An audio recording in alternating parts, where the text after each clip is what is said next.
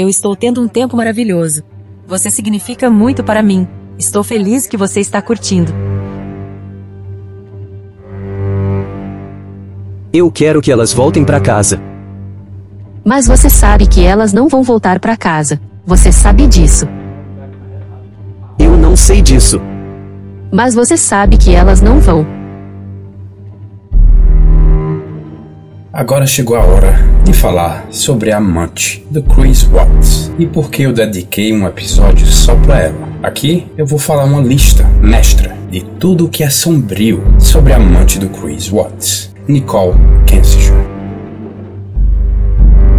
Chris Watts e sua colega de trabalho Nicole Kensinger começaram a ter um caso em junho de 2018.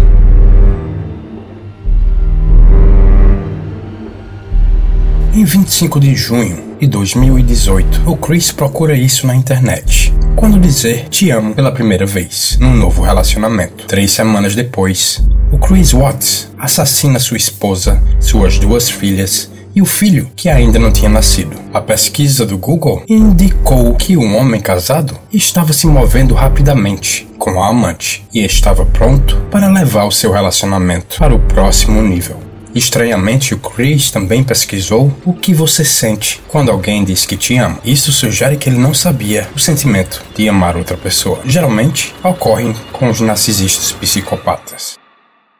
No início desse caso, eu estava firmemente protegendo Nicole Kensinger. Eu acreditava que ela era apenas uma colega de trabalho que acabou caindo num conto de um cara que era casado e escondeu. E eu não acreditava que ela tinha algo a ver com esses assassinatos. No entanto, quanto mais eu pesquisava a Nicole e o caso, mais realmente parece que ela estava participando de alguma forma do que aconteceu no dia 13 de agosto de 2018. Nicole conheceu Chris em junho de 2018. Na época, o Chris trabalhava como um operador da empresa. Segundo informações, ele não usava aliança e alegou que estava num processo de divórcio. Um mês depois, a Nicole começou o relacionamento romântico com Chris, convencida de que ele estava para finalizar esse divórcio em breve. No entanto, em agosto de 2018, a esposa grávida do Chris e suas filhas desapareceram. No início da investigação, Chris alegou inocência e expressou preocupação com seu desaparecimento. Quando as notícias sobre a Shannon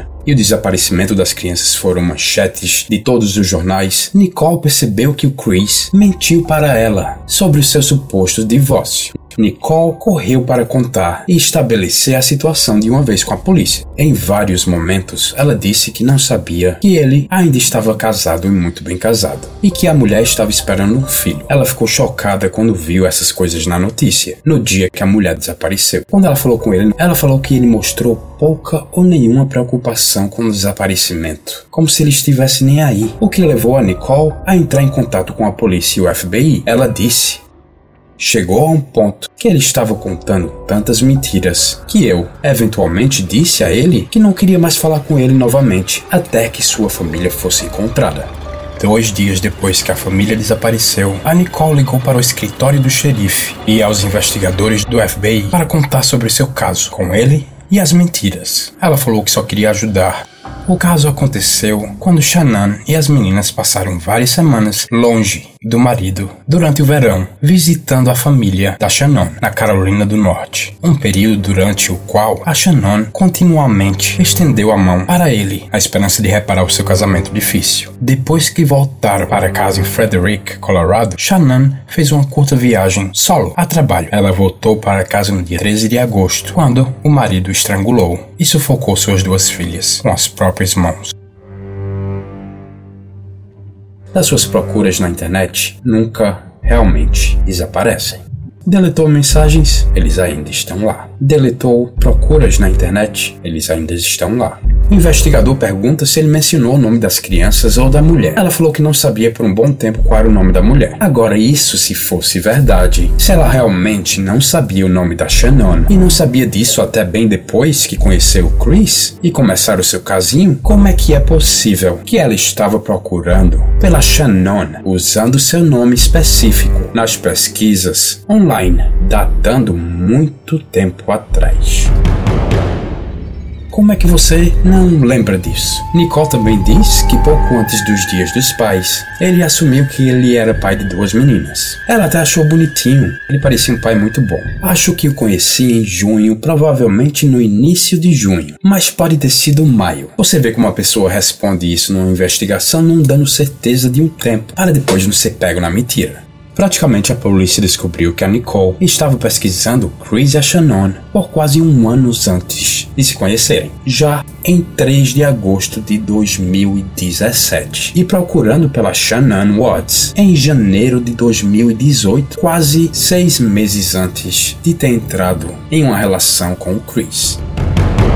No entanto, há mais do que os olhos podem ver com a Nicole. Como já sabemos, ela falou para a polícia não sabia que o Chris e a estavam esperando o filho número 3. Ela diz que até onde sabia, o casamento deles já não existia.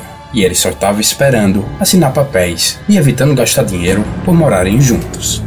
Registros no computador mostraram que a Nicole frequentava a página da Shannon no Facebook, onde a Shannon anunciava sua gravidez e fazia atualizações frequentemente sobre sua família. Ninguém que olhar para aquela página da Shannon no Facebook teria a impressão de que aquela relação estava perto do fim, que o divórcio estava vindo e era uma coisa mútua, como a Nicole alegou em acreditar.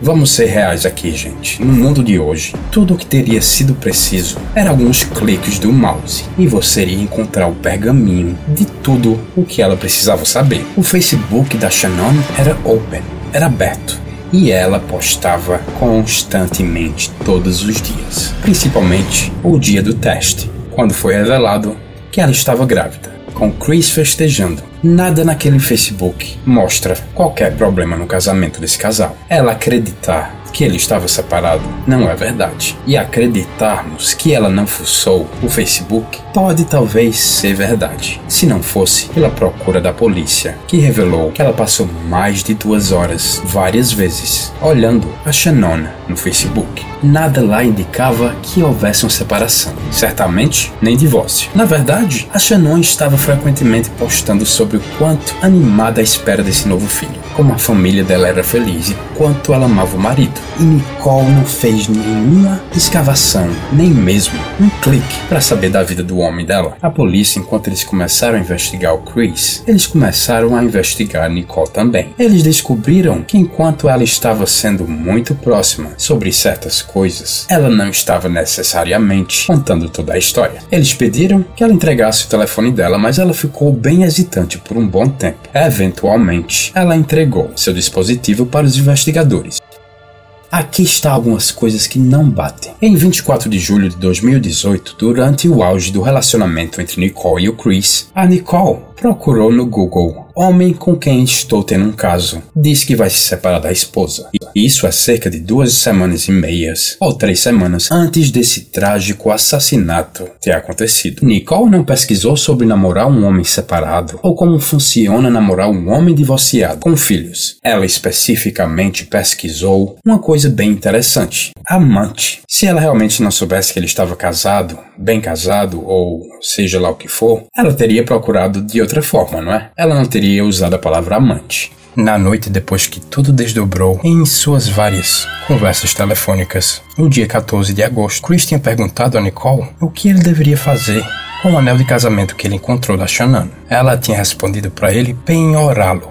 Que pessoa do planeta sugeria que depois de 24 horas depois do desaparecimento da mulher e dos filhos, sem saber que a mulher estava morta, que poderia possivelmente retornar, sugeri para penhorar um anel. Poderia ter dito algo como guardar para quando ela voltar ou entregar para a polícia como evidência? Não. Ela falou penhorar. Outra coisa também que ficou muito estranho foi ela ter ligado para a polícia antes deles terem ligado para ela, porque ela se sentiu muito mal com a forma que ela falou com o Chris no dia do assassinato. Ela achou ele muito estranho, então ela resolveu ligar. A Tammy Lee, investigadora, recebeu a ligação às 8 horas da manhã, onde o supervisor indicou e descobriu evidências de um relacionamento com a colega de trabalho por volta de junho de 2018. Duas horas depois, às 9h50 da manhã, a Nicole entrou em contato com os detetives, se declarando amante, apesar que ela descobriu que o gerente, supervisor, tinha entrado em contato com os investigadores. E só aí ela ligou.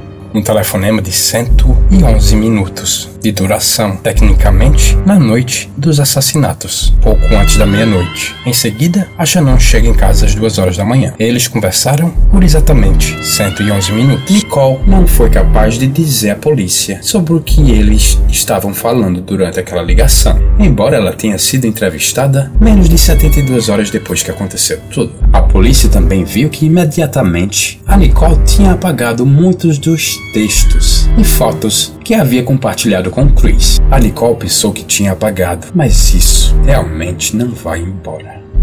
E a polícia foi capaz de recuperar tudo. Recuperar tudo isso. Uma vez que algo é pesquisado ou enviado, mesmo se for excluído, isso simplesmente nunca vai desaparecer.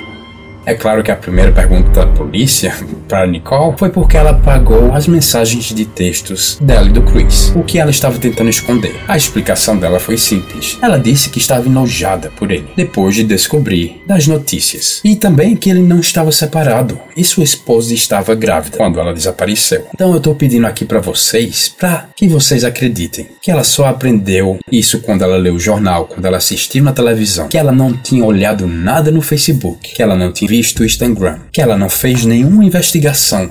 Enquanto a polícia estava montando o caso contra o Chris, a Nicole se perguntava se ela seria publicamente envergonhada por seu papel no relacionamento. E ela fazia isso realizando pesquisas na internet sobre amante de outro assassino infame, de acordo com os documentos que foram divulgados. Será que as pessoas odiavam a Amber Frey? A Nicole digitou isso nas pesquisas da internet, invocando o nome da mulher que estava tendo um caso com Scott Peterson, que assassinou sua esposa grávida em 2002 e que saiu em todos os noticiários. As pesquisas da Nicole na internet sobre a Amber Frey no dia 19 de agosto, quatro dias depois que o Chris foi preso. Também incluíram nessas pesquisas perguntas sobre um acordo de livro que a Amber Frey fez juntamente com quanto é o patrimônio líquido dela. Outra coisa muito esquisita, que era deixar de cabelos em pé, é que a Nicole não tinha nenhum alibi para o tempo no dia do assassinato. Nenhum. Ela só registrou o ponto no trabalho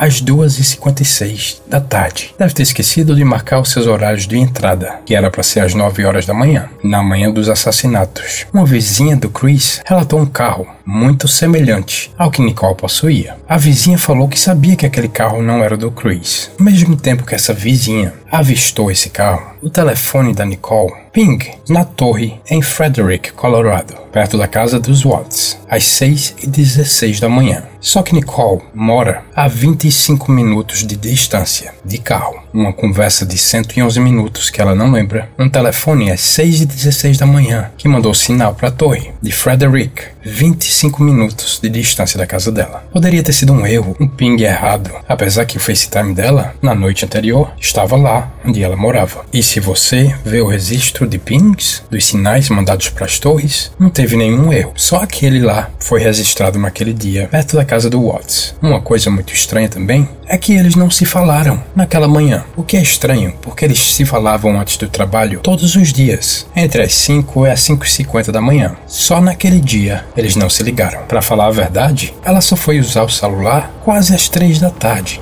E se você vê o registro de pings dos sinais mandados para as torres, não teve nenhum erro. Só aquele lá foi registrado naquele dia, perto da casa do Watts. Uma coisa muito estranha também é que eles não se falaram naquela manhã. O que é estranho, porque eles se falavam antes do trabalho todos os dias, entre as 5 e as 5 e 50 da manhã. Só naquele dia eles não se ligaram. Para falar a verdade, ela só foi usar o celular quase às 3 da tarde.